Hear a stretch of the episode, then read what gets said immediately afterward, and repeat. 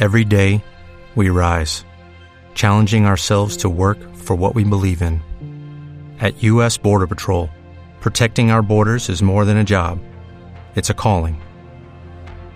Agents answer the call, working together to keep our country and communities safe. If you are ready for a new mission, join U.S. Border Patrol and go beyond. Learn more at cbp.gov/careers.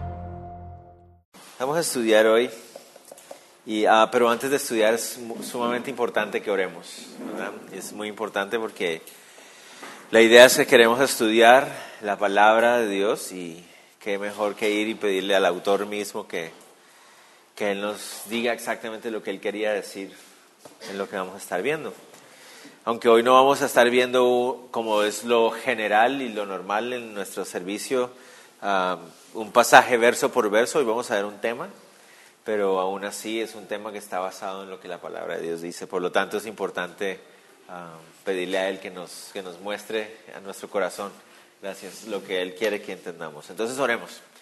Señor, te damos gracias por permitirnos estar en ese lugar, Señor. Yo sé que tú nos has traído a cada uno con un propósito. Allí tu palabra nos dice que tus caminos son más altos que los nuestros, que, nuestro- que tus pensamientos son continuamente de, de bienestar para nosotros y, y que tú quieres amarnos y salvar nuestras vidas y restaurarnos y santificarnos, Señor. Y ese es, ese es el deseo de tu corazón y tú quieres usar tu palabra para eso. Quieres usar tu palabra para traer ese mensaje de gracia y ese mensaje de misericordia, ese mensaje de arrepentimiento, ese mensaje de redención que necesitamos escuchar, Señor. Y yo sé que si estamos aquí es porque tú quieres enseñarnos algo más, por eso te pido, Dios, que podamos aprender de lo que tú tienes para nosotros, Señor. Pongo en tus manos, Señor, este tema del que vamos a hablar, porque es muy fácil hablarlo desde el punto de vista humano, pero queremos hacerlo desde tu perspectiva. Por favor, Señor, ayúdanos, Dios, en el nombre de Jesús. Amén. Amén. Bueno, la semana pasada, la semana pasada estuvimos en Génesis 19 y Génesis 19 narra la historia de cuando dos ángeles van a las ciudades de Sodoma y Gomorra y rescatan a Lot y a sus dos hijas. Sabemos que el deseo de, del Señor era rescatar a toda la familia, es más, rescatar a toda la ciudad, pero tristemente la ciudad había rechazado la gracia del Señor, había rechazado la verdad de Dios y se habían simplemente entregado a su, a su lujuria, a su pecado, ¿no? y, y por eso debía haber un juicio. Pero el deseo de Dios era salvar y salvó la vida de Lot y de sus dos hijas. Y dentro de esa narración nos encontramos la semana pasada con que hay una palabra que se usa para referirse al homosexualismo y es la palabra sodomismo. Se habla de sodomismo o de sodomitas para referirse de una forma, digamos, más antigua a la, práctica homosexual. Y eso viene precisamente de la ciudad de Sodoma y Gomorra. Esa es la razón por la cual se le da ese nombre a la práctica o a la conducta sexual homosexual, valga la redundancia. Entonces quedamos que para esta semana yo quería tomar un tiempo para que habláramos acerca de qué dice la Biblia acerca de el homosexualismo, porque vivimos en una época donde se habla mucho del tema, pero lo que se habla tristemente no es la verdad. Y, y tristemente cuando alguien habla la verdad, muchas veces en- encuentra también ah, una crítica en cuanto a, a- a tildar a la persona de intolerante o de, de chapado a la antigua o de, de mente cerrada, cosas así, ¿no? Y, y es muy importante que nosotros como cristianos tengamos en nuestro corazón el punto de vista de la Biblia. No tengamos el punto de vista de los medios, porque definitivamente eso es un buen consejo que les doy. No tomen ningún tipo de vista. o sea, no, no modelen su perspectiva de la vida de acuerdo con lo que los medios les dicen. Por favor, no hagan eso. Eso es un consejo que les doy, porque los medios de hoy en día tristemente están tan sesgados. Ah, tampoco debemos tener nuestra perspectiva de vida de acuerdo a lo que ah, los científicos a veces o los eruditos dicen, porque no siempre están de acuerdo a lo que la palabra de Dios, sino que debemos tratar de ir a la palabra de Dios y que sea la Biblia y el Espíritu Santo el que moldee y ah, dirija la perspectiva que nosotros debemos tener del mundo y de todos los temas que enfrentamos día a día y uno de esos es el, homosexualismo. ¿Por qué es importante hablar del tema? Porque en nuestros días es algo que es muy, muy ah, crítico, muy controversial, ¿verdad? Yo creo que vivimos en un mundo donde, ¿sabían ustedes que 16 países del mundo ya han aprobado ah, legalmente la unión homosexual, dentro de los cuales no podemos contar a los Estados Unidos como tal, porque en Estados Unidos en algunos estados sí, en otros estados no. O, por ejemplo, en México, donde solo en el Distrito Federal es aprobado, entonces todo el país no. Ah, pero hay países como Argentina, Uruguay, Ah, donde ya ha sido aprobado en todo el país. ¿no? Entonces, son 16 países en el mundo y eso está creciendo rápidamente. Lo más común y lo más normal va a ser que aquí en Guatemala también pronto eso se hable y se apruebe también. O sea, es algo que vamos a empezar a ver cada vez más y más y más. Y ah, tristemente a veces no tenemos la perspectiva correcta acerca de cómo tratar con el tema. Y de eso es lo que quisiera que habláramos hoy, ¿no? Entonces, voy a hacerme, voy a ayudarme de algunas imágenes más adelante pero por ahora quisiera que habláramos de por qué el homosexualismo es correcto en términos de medicina. ¿Sabían ustedes que la medicina claramente nos da, le da la razón a la Biblia en el sentido de que el homosexualismo es incorrecto, es contra naturaleza? A pesar de que a principios de los años 90 alguien dijo que se había encontrado un cromosoma que podía producir ah, la conducta homosexual en las personas, y de ahí en adelante muchas personas tomaron esto para decir que, las, que uno nace eh, en condición de homosexualismo, pero eso claramente se ha desvirtuado a través de los años. Varios estudios posteriores a ese aparente estudio donde habían descubierto eso han comprobado que es, no es real, eso no es correcto, no, no hay tal cosa como un cromosoma o un gen que produzca la conducta homosexual en una persona. Ah, se ha probado claramente a través de la, de la medicina. Recuerden ustedes que muchas veces algunas personas van a tratar de usar términos médicos o nos van a decir es que descubrieron tal cosa, pero a veces nos dejamos, yo siempre digo que eso se llama un bullying intelectual, ¿no? Hay veces que muchas personas citan la ciencia y citan a científicos tales y tal, y como uno no los ha leído, uno se siente, ah, no, yo, yo tal vez no he estudiado, yo tal vez no sé, ¿no? Y esas personas me hablan del científico este y el científico lo otro. Pero es fácil hacer eso. Yo podría decirles a ustedes, por ejemplo, el doctor Larson descubrió hace cinco años que tal cosa y ustedes me van a decir, oh, wow, sí que saben, pero yo me acabo de inventar ese nombre.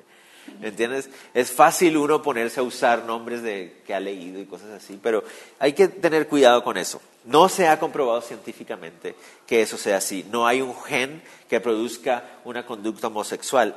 Es más, no hay un gen que produzca ninguna clase de conducta en la vida de una persona. Eh, ¿Me hago entender? Ni, ni homosexualismo, ni alcoholismo, ni cualquier otra clase de conducta, porque hay otras personas que dicen, no, es que hay un gen que produce que uno se vuelva alcohólico. No, no existe tal cosa, no hay un gen o un cromosoma que produzca alguna conducta en el ser humano. Eso está totalmente comprobado. Está médicamente comprobado que la práctica sexual entre dos individuos del mismo sexo es contra las naturalezas, en, contra de la naturaleza, perdón. Médicamente es, fácil, fácilmente comprobar que la unión entre dos hombres o dos mujeres es contra naturaleza, como lo dice Romanos, lo vamos a ver más adelante. Hay algunas personas que van a decirles que en la naturaleza, los animales, hay animales que tienen relaciones homosexuales, ¿verdad? Pero ante esto hay que decir algo.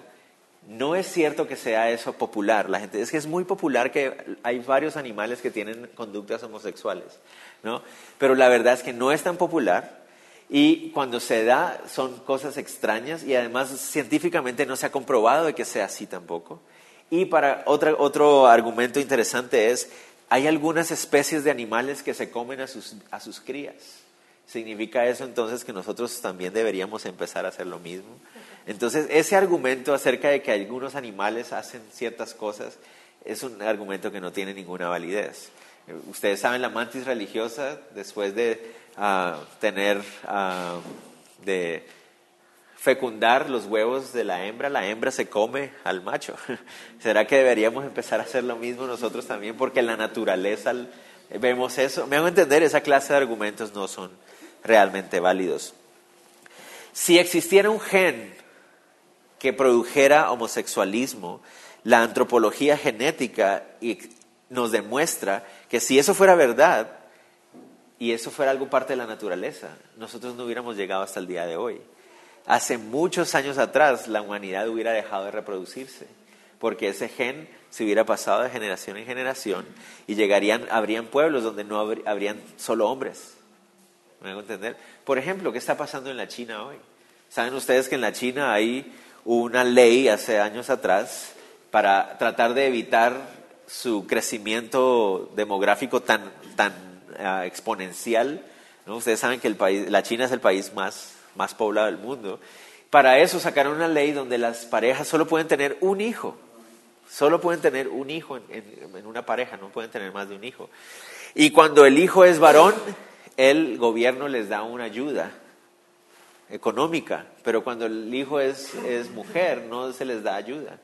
Entonces, ¿eso qué ha hecho? Pues muchas parejas de, en la China abortan cuando se dan cuenta que es una mujer la que viene en camino, o simplemente las abandonan en la calle y hay evidencia, hay videos de eso y, entonces, ¿qué está pasando? Imagínense qué va a pasar con una generación más adelante, en 10, 15 años, cuando todos son hombres.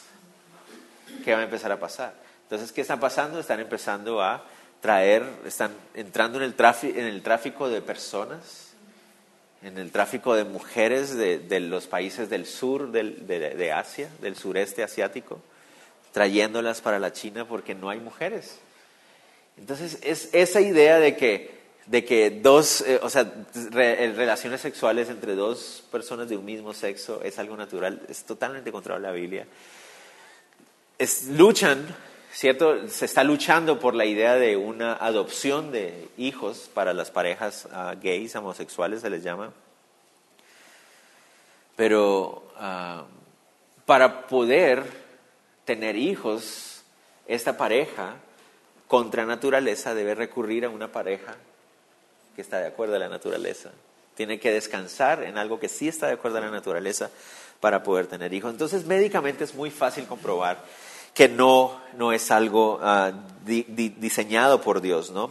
Ah, por ejemplo, la genética determina también, como les digo, la naturaleza del ser humano.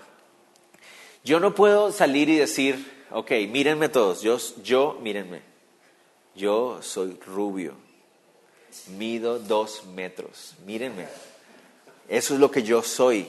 Y ustedes me van a decir, Luis enloqueció, ¿verdad? Porque no es lo que yo digo que yo soy quien yo soy, sino que es la genética lo que determina quién yo soy. Hubo unos genes, unos cromosomas que se unieron, unos genes, ¿cierto? Y, y esa unión determinó que yo fuera chaparrito y de ojos verdes, en este caso de pelo oscuro, ¿cierto? Es la genética fue la que y entonces eso es lo que yo soy pero no depende de lo que yo digo que yo soy, ¿me hago entender? Yo no puedo decir que porque yo diga que yo soy rubio y dos metros, por eso lo voy a hacer, ¿me hago entender? Entonces, no importa cuánto yo diga, es que yo me siento mujer o yo me siento mujer, yo me siento... No, la genética está diseñada para mostrarme que yo soy un hombre. Y mi cuerpo muestra claramente que soy un hombre. Y el cuerpo de una mujer muestra claramente que es una mujer. Entonces algunos dicen, pero hay casos, ¿cierto?, donde una persona puede hay individuos que pueden nacer con dos, ah, dos ah, órganos sexuales, sí, pero ese es el 0.0001% de la población y es una anormalidad genética, ¿me hago entender? Que es necesario operar para que haya un desarrollo correcto en el cuerpo. Entonces, no es simplemente que Dios diseñó que haya una parte de la población de esa manera, es una anormalidad causada por la defectuosidad de nuestros genes humanos, porque nosotros los seres humanos somos defectuosos, no sé si se han dado cuenta. Y, entre más pasan los años y entre más nos casamos unos con otros entre humanos, más defectuoso es. ¿Han ustedes sacado alguna vez una copia? ¿Una fotocopia? Bueno, sáquenle una fotocopia a esa fotocopia y después una fotocopia a esa otra fotocopia y van a ver qué va pasando, se va desgastando. Es lo que nos está pasando a nosotros en la humanidad. Las personas ustedes van a escuchar que dicen, no, nuestra, la humanidad está evolucionando hacia algo mejor. No, la humanidad va en declive. La verdad es que nosotros cada vez vamos más en declive. La humanidad va cada vez más perdiendo su calidad genética. por ejemplo, si hubiera un gen, esto, todo esto lo estoy diciendo porque eso es algo muy común de escuchar. Yo nací así, ¿verdad? Las personas eh, que están practicando una conducta homosexual, muchos de ellos van a decir, yo nací así, ¿verdad? Pero no importa que yo lo diga, ¿me entiendes? Lo que es lo que quiero decir. Genéticamente, mi cuerpo va a mostrar lo que yo soy. Y entonces el problema es diferente. El problema no es un problema biológico genético, sino un problema más de una aceptación o una decisión personal de conducta, por cualquiera que sea la razón. Yo en este momento no me voy a poner a juzgar lo que cada uno haya vivido. Cada persona crece en un ambiente familiar diferente y hay diferentes razones por las cuales pudo haber llegado a sentirse que era otro, del otro sexo. Yo no sé, no lo voy a discutir en este momento. Pero genéticamente mi cuerpo me dice que soy un hombre. ¿Me hago entender? Entonces, por ejemplo, si realmente hubiera un gen ah, que produjera una conducta o conducta homosexual, ¿saben ustedes que hay los gemelos? Ustedes saben la diferencia entre gemelos y mellizos, ¿no? En español, en inglés son la misma palabra, pero ah, y gemelos idénticos, creo que es en inglés la diferencia. Pero gemelos y mellizos, ¿no? Los gemelos son aquellos que son producidos en un solo óvulo. La madre tenía un óvulo y dos espermatozoides fecundaron ese óvulo. Es una cosa súper extraña. Pero se producen dos individuos, dos personas idénticas, con la misma genética, el mismo ADN. ¿Por qué? Porque es la misma célula masculina con, una perdón, dos células masculinas que tienen el mismo ADN en un óvulo o eh, célula reproductiva femenina y es el mismo ADN, ¿no? Entonces, son idénticos. Si uno ve un gemelos idénticos, si uno le saca sangre, tienen la misma, es una cosa increíble, son idénticos y tienen las mismas huellas digitales, ¿sabían ustedes eso? Es impresionante. O sea, son idénticos. Entonces, hay en, el 50% de los casos de homosexuales, eh, de personas que practican el homosexualismo, que tienen gemelos, su hermano gemelo no es homosexual. Entonces eso contradice totalmente la idea de que el gen lo produjo. Porque si el gen lo hubiera producido, los dos tendrían que ser, eh, tendrían que hacer, tener esa práctica de vida homosexual. ¿Me hago entender? Entonces, médicamente es muy claro de, mostrar que eso no es así. Ah, la fisiología del cuerpo humano contradice la idea de que dos hombres puedan tener relaciones sexuales. Eh, le voy a decir, aquí creo que, bueno, no todos somos mayores de edad, pero creo que todos podemos entender esto, ¿no? El, cuerpo humano, el cuerpo masculino, está diseñado sexualmente para ser un, un cuerpo que es, eh, o sea, el órgano es emisor, ¿no? Y el de la mujer es receptor. El hombre no tiene ningún órgano diseñado para recibir en, la parte, en, el términos de, reproducción sexual. Entonces es claro que médicamente hablando la naturaleza nos muestra claramente que no es algo natural esta unión entre dos personas del mismo sexo. La, incluso hacer, hacer uso contrario de los órganos sexuales eh, aumentan exponencialmente los riesgos de enfermedades infectocontagiosas. Se, se incrementan eh, hasta casi más del mil por ciento, no sé si ustedes sabían eso, más del mil por ciento. O sea, una pareja heterosexual que, que no vive una vida agradable al Señor y tal vez tiene una vida de promiscuidad, tiene mil por ciento probabilidades menos que una pareja homosexual.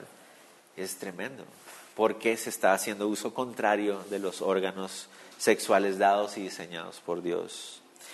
Psicológicamente hablando, y voy a ir avanzando un poco en esta parte porque lo que más nos interesa es qué dice la Biblia, pero yo quiero que ustedes vean que la nuestro cuerpo biológicamente hablando nos muestra que es algo que no es natural. Psicológicamente hablando, hubo un estudio realizado por el Departamento de Salud de los Estados Unidos en julio del 2014, el año pasado, y este estudio mostró que la población homosexual es la más propensa a fumar, más que, la población heterosexual, es más propensa a tener problemas de alcoholismo, es más propensa a tener depresión y es más propensa a tener enfermedades infectocontagiosas. Y eso me pareció interesante. No estoy diciendo con esto de que la población heterosexual no tiene esta clase de problemas. Obviamente los tiene y tristemente en gran cantidad. Pero la población homosexual en ese estudio mostró estar arriba en cuanto a los niveles, o sea, es más propensa que la población heterosexual. Otros estudios han, mostrado que la población homosexual es más propensa a morir a más temprana edad. Y esto, esto me pareció una cosa impresionante. El promedio de vida de una persona heterosexual en los Estados Unidos ahorita es entre 72 y 75 años. Ahorita es un promedio de vida normal una persona heterosexual. Yo, yo, no podía creer lo que estaba leyendo, pero el promedio de vida para una, para una persona homosexual en los Estados Unidos está entre 39 y 49 años. Yo me digo, wow, yo no... Y estos son estudios serios, o sea, realizados por universidades y departamentos de... Yo, wow, tremendo. ¿Por qué? Porque es contra naturaleza. Y, la idea de hablar de lo que estamos hablando ahorita, lo vamos a ver más adelante, no es simplemente atacar y decir, sí, ve, por eso se van al infierno ni nada de eso.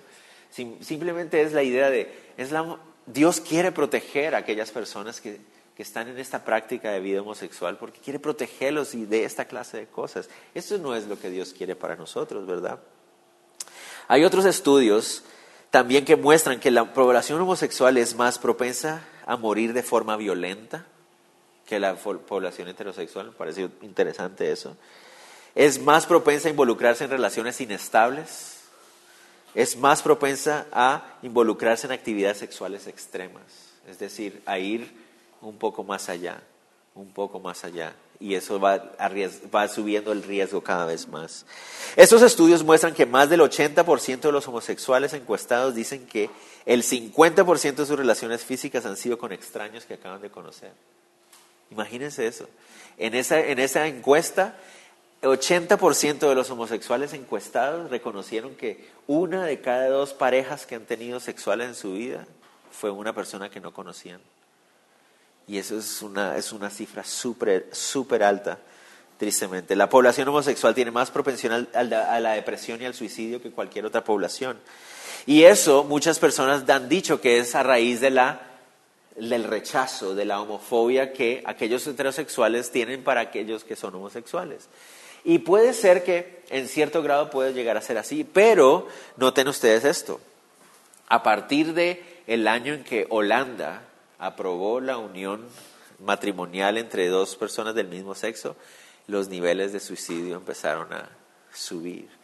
Entonces, no se trata, no, no, no es solamente un asunto de sentirse rechazado, sino que es parte de vacío, la ansiedad, la depresión que trae estar haciendo algo que es contra de Dios. ¿no? Es, esa práctica de pecado que te empieza a alejar y alejar, alejar del Señor cada vez más, una espiral descendente en el que entras en una depresión total. ¿no?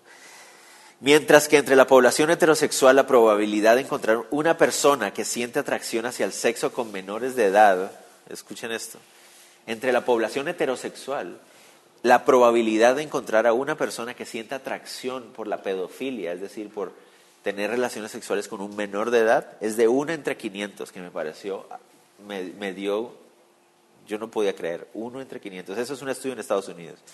Debe ser igual en nuestros países, pero aquí en nuestros países nadie estudia nada. pero debe ser igual. Ah, pero uno entre 500, a mí me pareció una locura eso. No está diciendo que sean pedófilos, sino que sienten atracción por, se preguntan, se sienten atraídos por la idea entre la población homosexual es de 1 a 20. Y yo, wow. Entonces, como les digo, el homosexualismo, lo que quiero demostrar con esto es que es claramente algo que es contrario al deseo del Señor. Y mi deseo otra vez, tal vez hay ciertos países donde yo, si hablo eso, tal vez me iría a la cárcel o alguna cosa así, porque las cosas como están son tremendas. Pero el deseo de esto es simplemente otra vez que tengamos la perspectiva bíblica de lo que realmente es el homosexualismo y también tengamos compasión en el sentido de Dios quiere rescatar a aquellas personas que están en esta condición de vida, de práctica de vida. ¿no? Como les decía, la población homosexual tiene mil por ciento más probabilidad de contraer SIDA en sus encuentros sexuales que la población heterosexual, incluso en el desorden sexual que, que la población heterosexual vive en nuestros días hoy. Bueno, enfoquémonos en la Biblia, que es un poco más lo que quisiéramos escuchar. ¿Qué dice la Biblia? Pero vimos médicamente hablando y socialmente hablando cómo claramente la, práctica de vida homosexual es algo contrario al diseño original de Dios. ¿no? Pero vayamos a ver, ¿qué dice la Biblia? ¿Qué es el homosexualismo? ¿Qué es el homosexualismo? Lo más importante a la hora de enfrentar ese tema es reconocer qué dice la Biblia acerca del homosexualismo. el homosexualismo es otra de las manifestaciones de la naturaleza pecadora humana. En, otros, en otras palabras, es pecado. El homosexualismo, lo voy a decir otra vez, es otra de las manifestaciones de la naturaleza pecaminosa humana. Así como lo es mentir, robar, fornicar, adulterar, así como cualquiera de esas, es una manifestación más de esa naturaleza pecaminosa que tenemos los seres humanos. Entonces el homosexualismo es un pecado, ¿ok? Tengan cuidado, el homosexualismo no es una enfermedad, es un pecado. Hay algunas personas que creen que es una enfermedad y que hay que curarla. No, no es una enfermedad, es un pecado. Es una conducta que el ser humano pone en práctica y que es desagradable ante los ojos de Dios. ¿Ok? ¿Qué dice Levítico 18:22? Es muy claro. Levítico 18:22 dice, no te echarás con varón como con mujer. Es abominación. Clarito y sencillo. Me encantan esos pasajes porque son muy claros, no hay mucho que uno pueda agregar. No te echarás con varón como con mujer, es abominación. Abominación significa algo sumamente desagradable ante los ojos de Dios. Es clarito, es un pecado. Hay algunas personas que dicen, no, pero eso es del Antiguo Testamento. ¿Cierto? Nosotros estamos bajo el nuevo pacto de la gracia. Bueno, veamos qué dice 1 Timoteo 1, 9 al 10.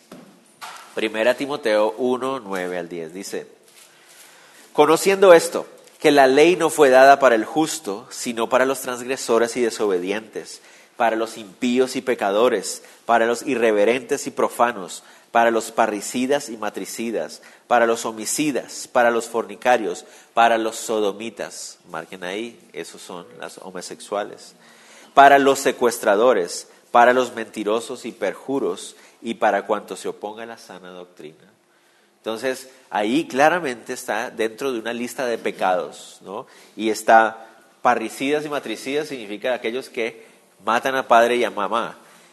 El texto pareciera indicar que se refiere a aquellos que irrespetan a sus padres, porque después dice homicidas a los asesinos. O sea, es una lista de pecados y está dentro de ellos. Entonces, por lo tanto, el homosexualismo es un pecado. Eso tenemos que dejar claro. Dios es sumamente claro con el pueblo de Israel al hacerles notar que el homosexualismo puede afectarlos como pueblo. Como sociedad, la práctica abierta del homosexualismo puede traer efectos en la sociedad. Y Dios lo quiere dejar claro. Levítico 20:13.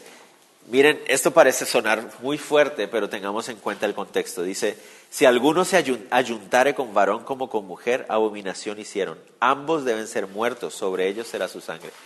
Y uno dice, wow, hay que, tenían que matarlos. Y suena muy fuerte. Pero recuerden el contexto, Dios está levantando un pueblo de Israel y de ese pueblo Él va a traer a nuestro Mesías también. ¿no? ¿Qué pasaría si el pueblo de Israel se entrega a una vida de, de práctica homosexual? El pueblo de Israel hubiera desaparecido. Entonces Dios quiere dejar, es muy importante que esto no se dé entre ustedes. Por eso es la pena, el castigo era la muerte, era así de grave, ¿no? Es muy importante. Pero el problema de nuestros días hoy es lo mismo que le pasó a Lot. ¿Se acuerdan la semana pasada cuando veíamos a Lot? El problema de Lot fue que cuando salió les dijo, hermanos, ¿no? Él tratando de ser como pacifista con el pueblo de Sodoma y les dice, hermanos, no hagan tal maldad. Y cuando les dijo eso, miren, lo voy a leer.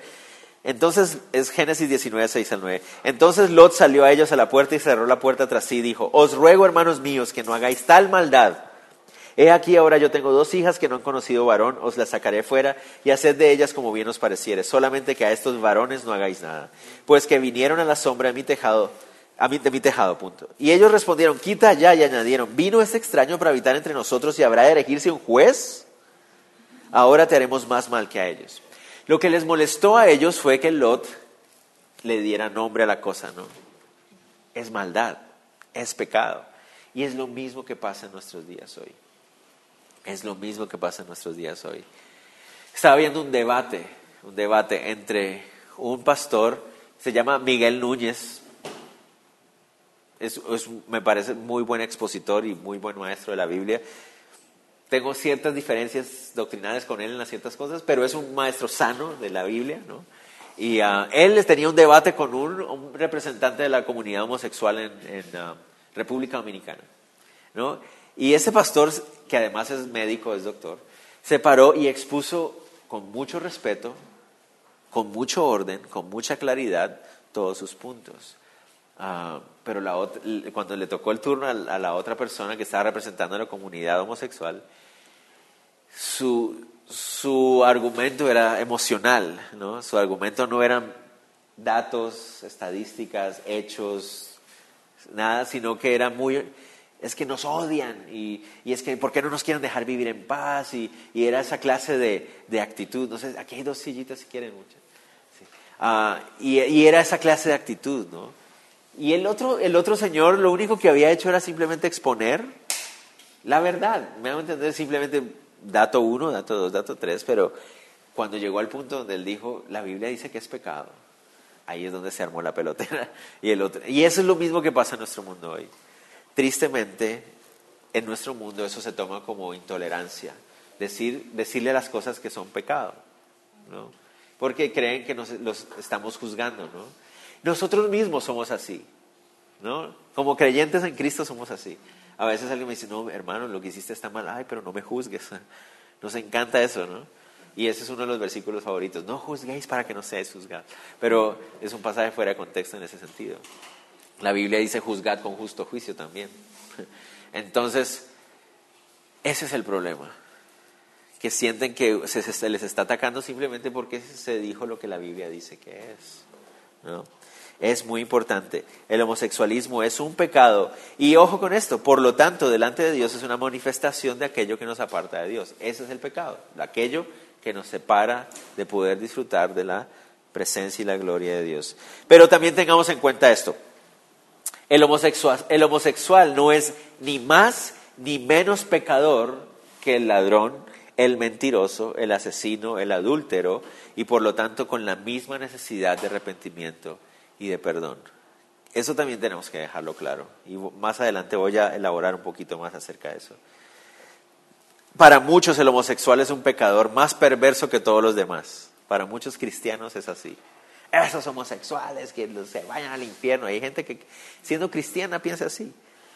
Pero ni es más ni menos que lo que yo era antes de venir a Cristo.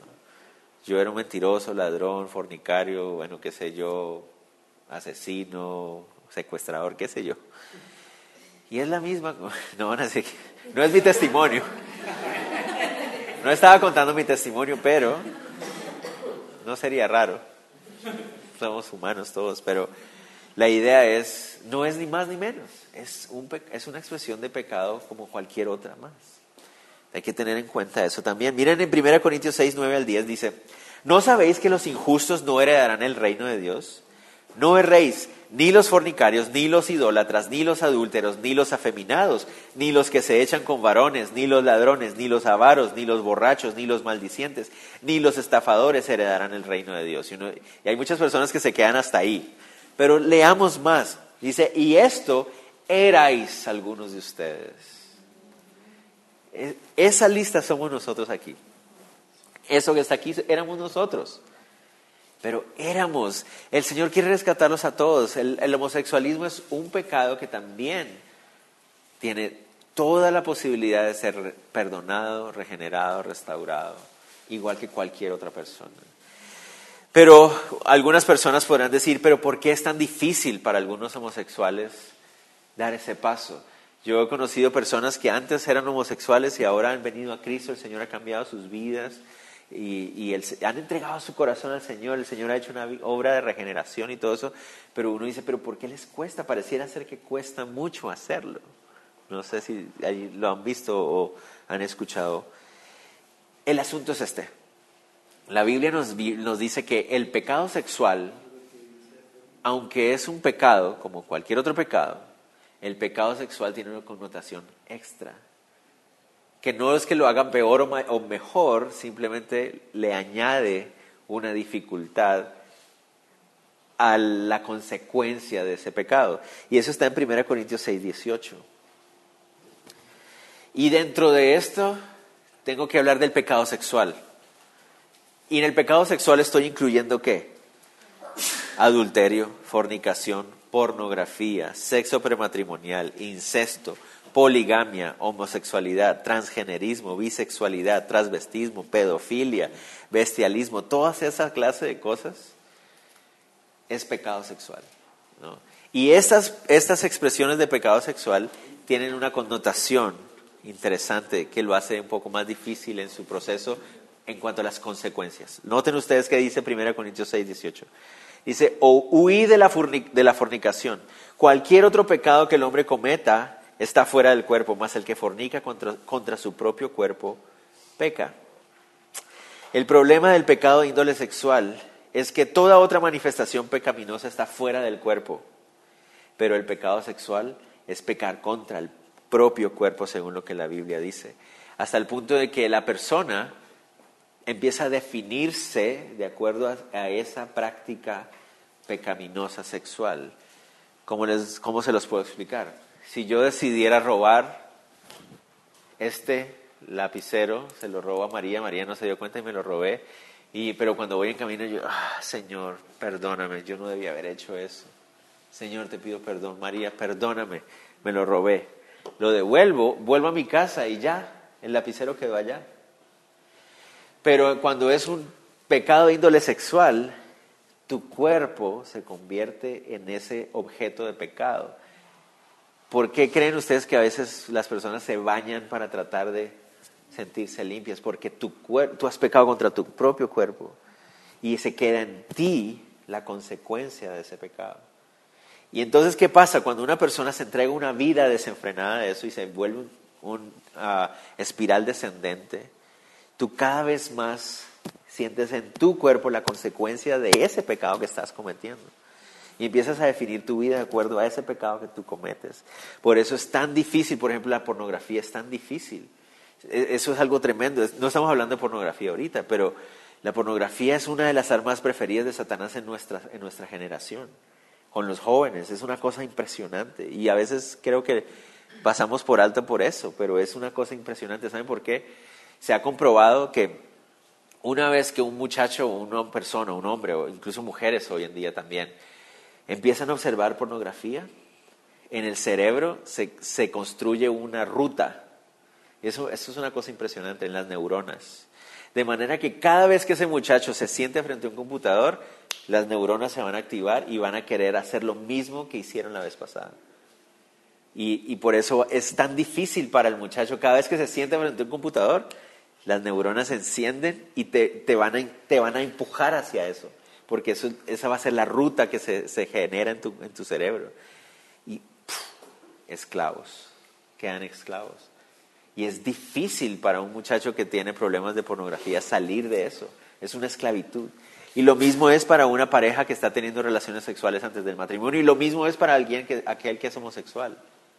Porque el pecado de índole sexual, tú estás pecando contra tu propio cuerpo. Tu cuerpo se convierte en eso. Y te llevas a esa consecuencia a donde vas si te bañas, si te acuestas, si te duermes, si te sientas, si vas al, trabajo, si vas a la calle, si vas a la iglesia, donde sea que vas, en tu cuerpo vas llevando esa consecuencia de ese peso de estar pecando delante del Señor.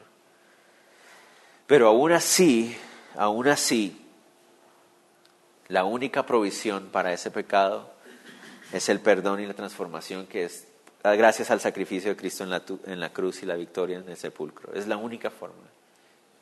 Es la única forma. Sigamos. La Biblia nos muestra que la, cuando una sociedad acepta popular y abiertamente el homosexualismo, esta es una expresión de una sociedad en declive y una sociedad en un claro desmoronamiento social. La Biblia nos muestra eso. Cuando la gente cree al revés, ¿no? En nuestro mundo nos van a decir que una sociedad moderna e inclusiva, tolerante, ¿cierto? Es una sociedad que se abre a cualquier tipo de expresiones. Pero venga, se los pongo de esta manera y se los voy a mostrar bíblicamente, pero se los pongo de, de esta manera. Si nosotros hoy decimos, ok, redefinamos el matrimonio, porque esa es la cosa, vivimos en un mundo posmoderno donde la verdad absoluta no existe y son solo verdades relativas, depende de tú cómo lo veas, tú lo puedes ver de una manera, yo lo puedo ver de otra manera, entonces respetémonos y tolerémonos. Pero la Biblia nos muestra que hay verdades absolutas, ¿no? ¿Verdad? Las verdades absolutas siempre es tremendo, ¿no? Bueno, sigamos. Entonces, vivimos en un mundo posmoderno, en un mundo de verdades relativas, y entonces surge la pregunta, ¿por qué el matrimonio tiene que ser entre hombre y mujer? Redefinámoslo. Somos una sociedad moderna de una mente abierta.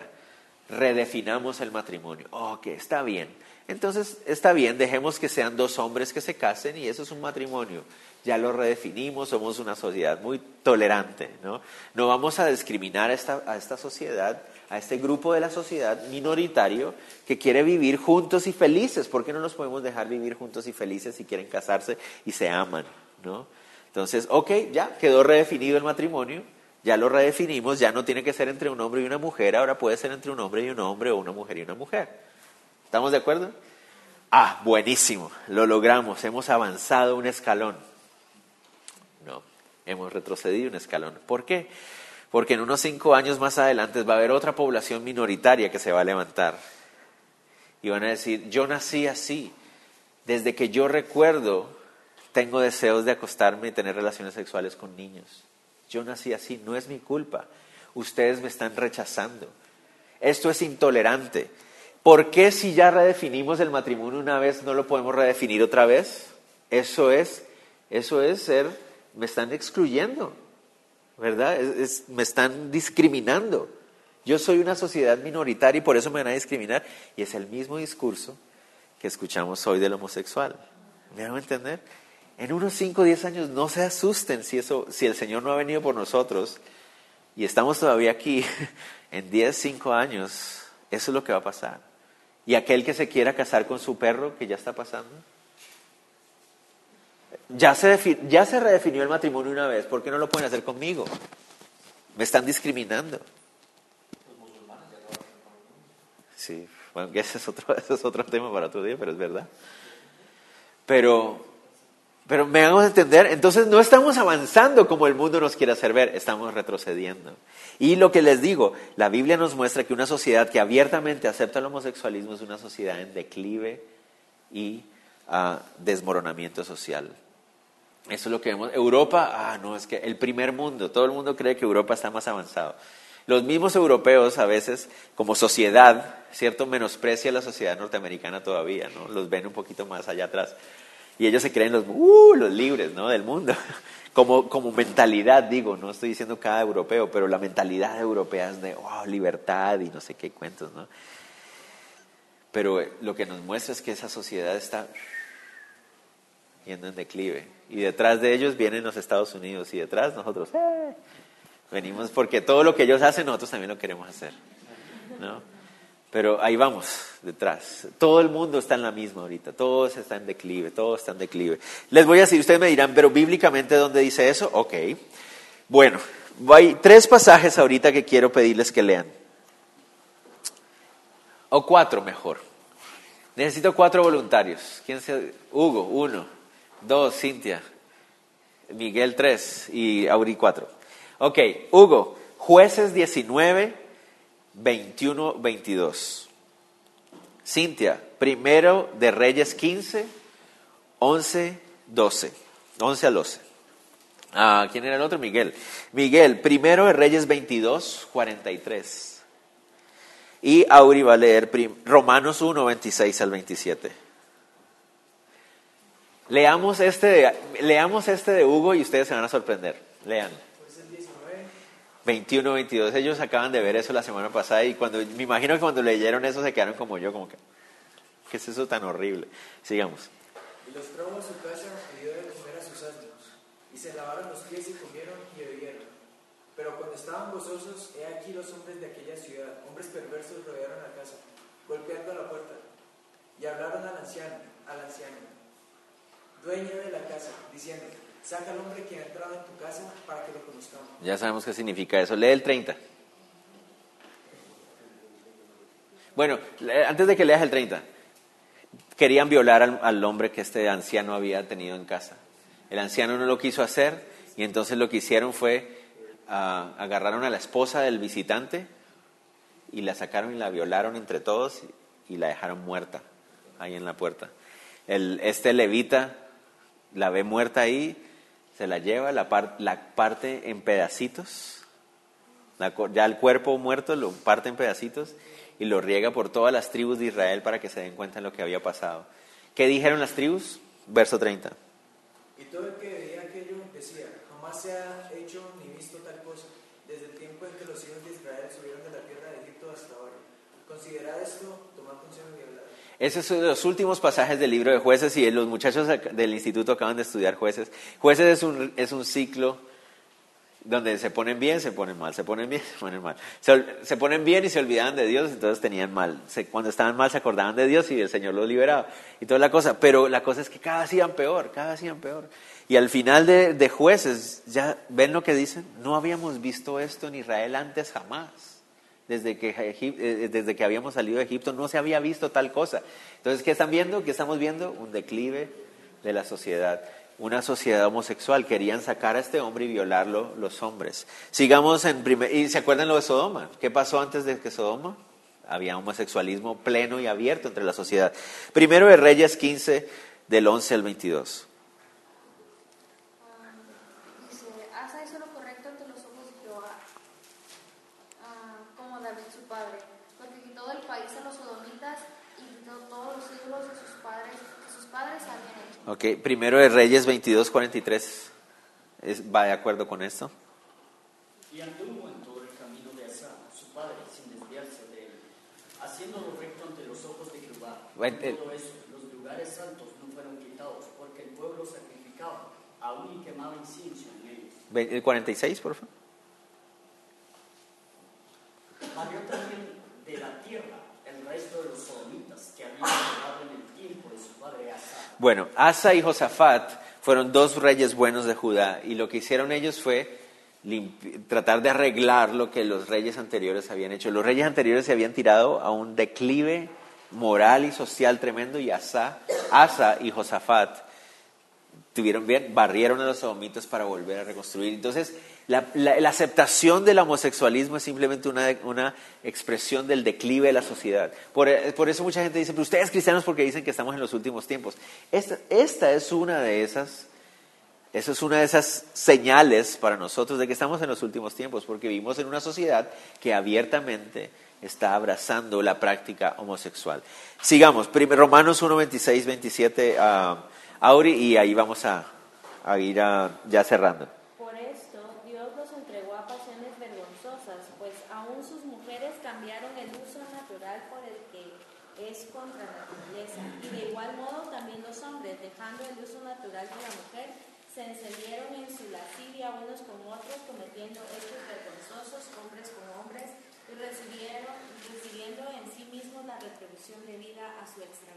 Como les decía, Romanos 1, 26, 27 creo que es uno de los argumentos más claros de la Biblia.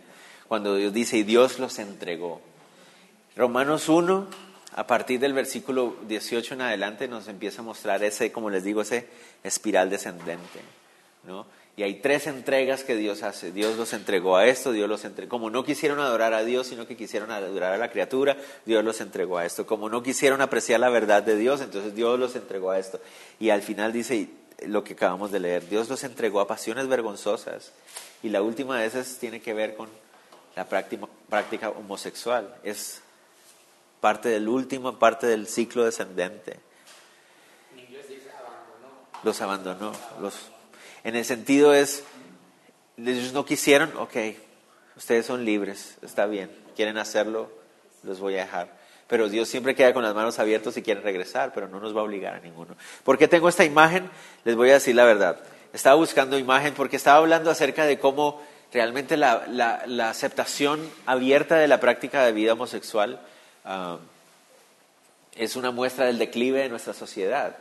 Y, y una de las muestras más claves son esas, los gay pride parades, no sé qué, que son como los las desfiles del orgullo gay, del orgullo homosexual, que ahora son tan populares en todo el mundo. Quise esta es, esta es la foto más decente que encontré. Eso es lo que quería decirles. Me sentía tan incómodo buscando una imagen para ponerles y yo dije, esta es la única que puedo mostrar. Es la única, porque las otras son realmente vergonzosas. O sea, son expresiones de desorden, de desenfreno, lejos de la presencia de Dios. O sea, una cosa horrible. Y eso fue lo más, lo más decente que se pudo mostrar.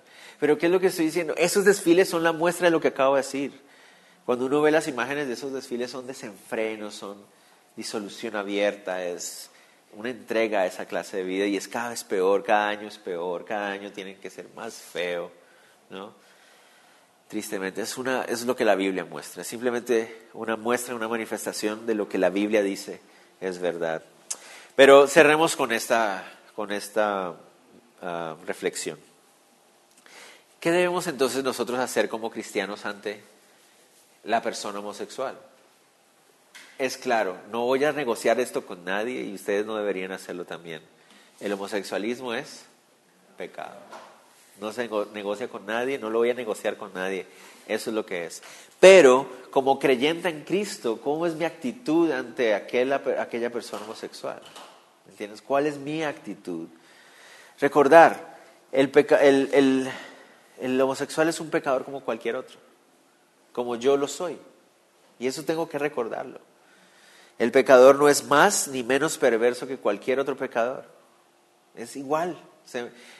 El pecado de homosexualismo es una manifestación de esa naturaleza de pecado que le va a llevar al infierno como me iba llevando a mí, mi manifestación de mi naturaleza pecaminosa. Es igual. El pecador homosexual es tan merecedor del infierno como lo soy yo. Igual. No, no hay diferencia en ese sentido. Solamente que ha decidido manifestar su naturaleza pecaminosa de una forma diferente a la mía. Yo la, he- mostrado de otras formas. El homosexual la ha demostrado de esa forma. El pecador homosexual tiene la misma oportunidad de ser salvo que yo. La salvación es por gracia y el Señor me ofreció su salvación a mí sin yo merecerla y se la sigue demostrando y expresando a toda persona homosexual de la misma manera. El brazo está abierto también para cualquier persona que quiera arrepentirse. Muchos creen que abrirse al homosexualismo, como les, dice, les decía, hace que nuestra sociedad sea más moderna y avanzada, pero realmente es todo lo contrario. Nos lleva un poco más atrás. ¿Por qué? Mucha gente cree que el homosexualismo es modernidad, pero me encontré estas. Ay, no, esta no. Ese le iba a ver después.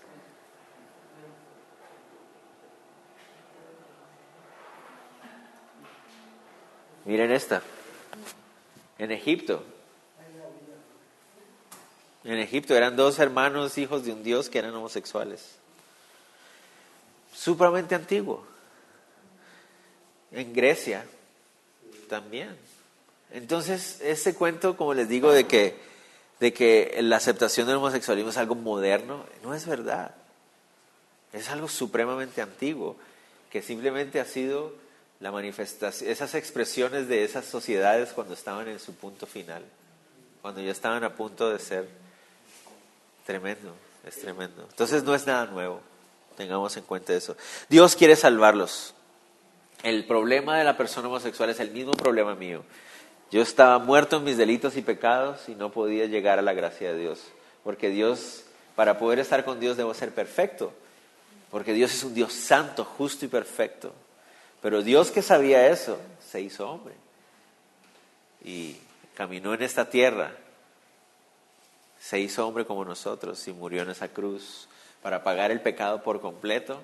A los tres días resucitó y venció el pecado para siempre, la muerte quedó destruida y ahora nos ofrece su salvación. Es la misma problema que nosotros y ustedes y yo teníamos, es el mismo problema que una persona homosexual tiene.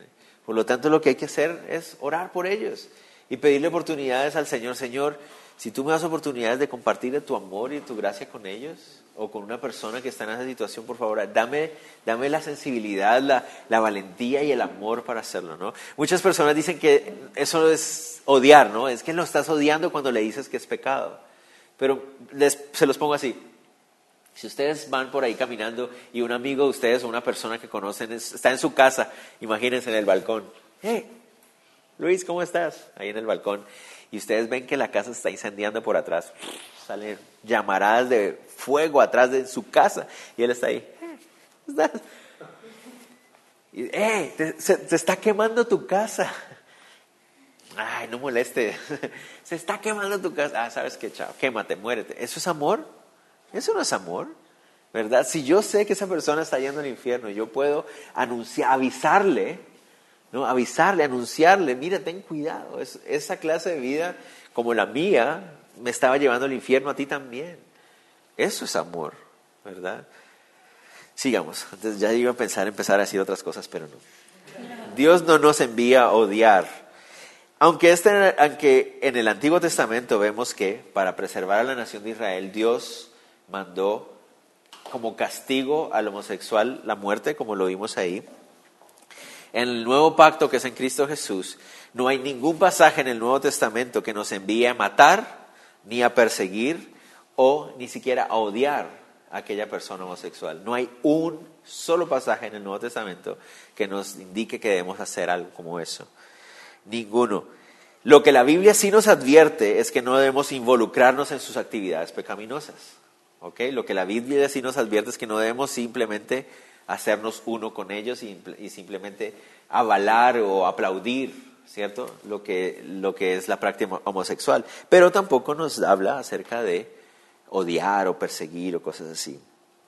Por ejemplo, esto es mi posición personal y respeto si alguien no tiene esa misma posición. Yo no estoy muy de acuerdo con que el, el cristiano salga a hacer rallies a la calle y no, y que no al no sé qué, no sé qué. Yo creo que uno puede votar, o sea, si puedo votar por un candidato que no esté de acuerdo con la unión homosexual, eso es lo que yo haría. En mi, en mi responsabilidad como ciudadano votaría por alguien que yo sé que claramente no apoya eso, ¿verdad? Pero la verdad, yo personalmente no soy mucho de prohibiciones. O sea, no estoy muy de acuerdo cuando los gobiernos empiezan a prohibir cosas. No sé si me van a entender.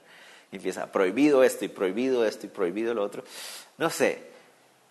No estoy de acuerdo con que se aprueben las uniones homosexuales, pero tampoco estoy de acuerdo con que se prohíban. No sé si me hago entender.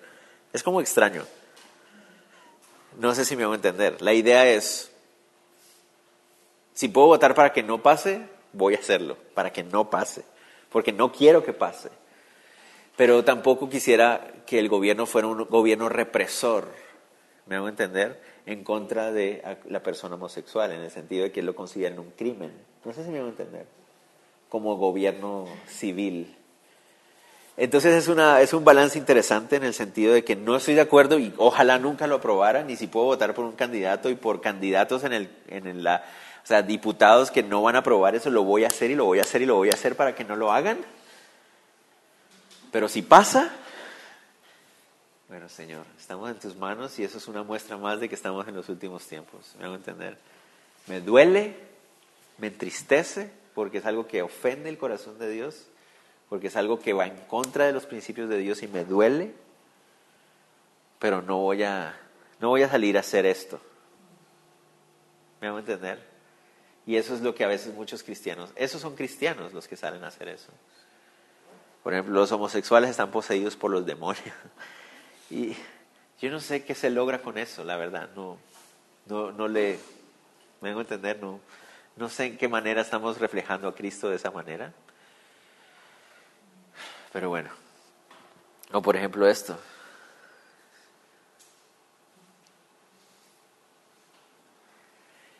Y, y vuelvo a decir, ¿es cierto Pero deberíamos hacerlo con todos los que conocemos, me hago entender. Ese es mi problema.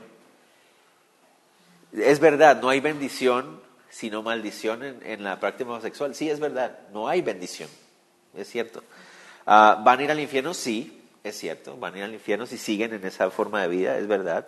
Ah, dice, Dios es tu enemigo. Sí, es cierto, es- Dios es su enemigo o ellos son enemigos de Dios, es verdad. Pero ¿por qué no hacemos eso también para el, el adúltero? Deberíamos andar, deberíamos andar así con todo el mundo, ¿no? Ah, tú eres mentiroso, mira, Dios te odia, te vas al infierno. Deberíamos hacer eso con todo el mundo. Eso es lo que quiero hacer entender. En la universidad, con todos nuestros amigos que se acuestan con los novios y las novias, deberíamos, oye, te vas al infierno, te vas a morir, Dios te odia, eres el enemigo. Deberíamos hacerlo con todo el mundo, porque es solo con una población en especial, es lo que quiero decir. Es cierto, todo eso que está ahí es cierto. Pero era igual con nosotros. Yo también me iba a ir al infierno, yo también estaba viviendo en maldición. Dios, yo estaba en contra de Dios y Dios iba a derramar su ira con- conmigo. Yo era enemigo de Dios, igual que lo eran ustedes. Pero ¿qué hizo Jesús? Jesús me amó y me expresó y me dijo, yo quiero rescatarte de eso, yo quiero salvarte. Es cierto, eres pecador y te vas al infierno, pero yo te amo tanto que quiero rescatarte. Entonces, esa debería ser nuestra actitud como cristianos, ¿no? Eso es a lo que quiero ir. No, si ahí tenemos compañeros, amigos que son homosexuales o algo así, conocidos, no, no lleguemos a punta de Biblia, ¿cierto? Decirle, oye, te vas al infierno, oye. cuidado". No, hagamos lo que haríamos con cualquier otro de nuestros amigos o vecinos porque son como cualquiera de ellos. Tristemente, su condición de vida homosexual, de su práctica de pecado, tiene unas consecuencias mucho más duras para ellos porque ellos han decidido involucrarse en esa clase de vida, es cierto. Visualmente es también desagradable esta clase de parades y cosas así. ¿Ofenden el corazón de Dios? Claro que sí, absolutamente. ¿Es una manifestación del declive de la sociedad? Sí, sí, pero Dios los quiere salvar. ¿Me hago entender? Dios quiere salvarlos. Tristemente no todos van a querer, pero eso es lo que Dios quiere hacer.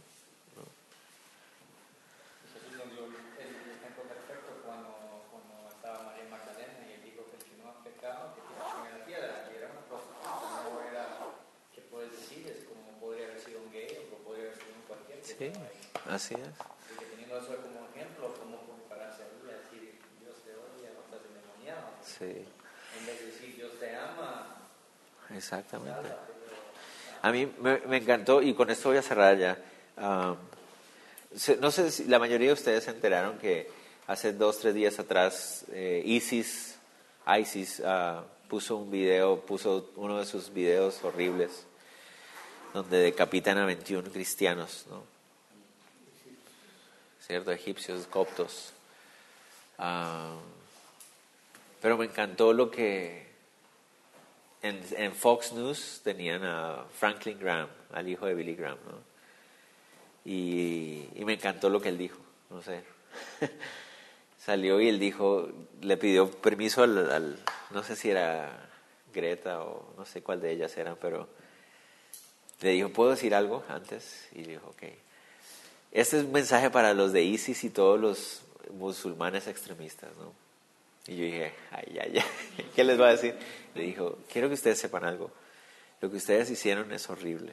Lo que ustedes hicieron es, es delante de los ojos de Dios, es algo horrible, es abominable lo que hicieron ustedes, pero Jesús los ama. Y ustedes en su religión nunca van a conocer la gracia de Dios, pero Jesús ha traído gracia para ustedes también. Y Dios quiere perdonarlos y restaurarlos y hacerlos parte de su familia. Y Él puede limpiar cualquier clase de pecado que ustedes hayan cometido porque Jesús los ama.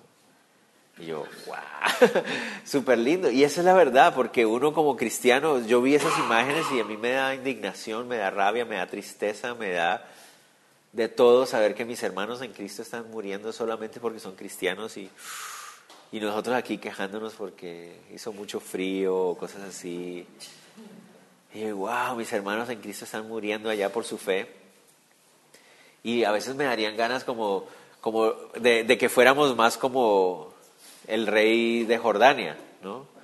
cosa que tampoco es que esté muy en contra, pero en el sentido de la parte ci- civil y militar del asunto que también hay que enfrentarla. Pero el rey de Jordania, cuando le quemaron a su, a su piloto jordano, le quemaron a su piloto jordano vivo, al otro día mandó a ejecutar a todos los prisioneros de ISIS que tenía y él mismo se montó un avión y lo piloteó a bombardearlos allá en Siria. Y a veces, y yo como les digo, yo creo que un gobernante debería hacer eso. Un, gobernante, un buen gobernante hace respetar a sus, a sus ciudadanos y defiende a, sus, a su tierra. ¿no? Lo siento por Obama no está haciendo eso. Pero bueno, ah, pero eso, eso lo hace un buen gobernante, creo yo. Pero como cristiano, ya digo yo como cristiano, ¿no? no solamente oro por mis hermanos que están sufriendo, sino que también oro por los, oro por los musulmanes para que se arrepientan. ¿no? Y es una oración difícil de hacer. Porque yo quisiera que murieran todos, pero esos pues que están haciendo eso. Pero el Señor también quiere salvarlos a ellos y Señor, usa algo y salva uno al menos. Y a mis hermanos en Cristo manténlos firmes. Y termino con esto en serio ahora sí. No sigamos dormidos en nuestros laureles. El- es- esto se está regando en todo el mundo.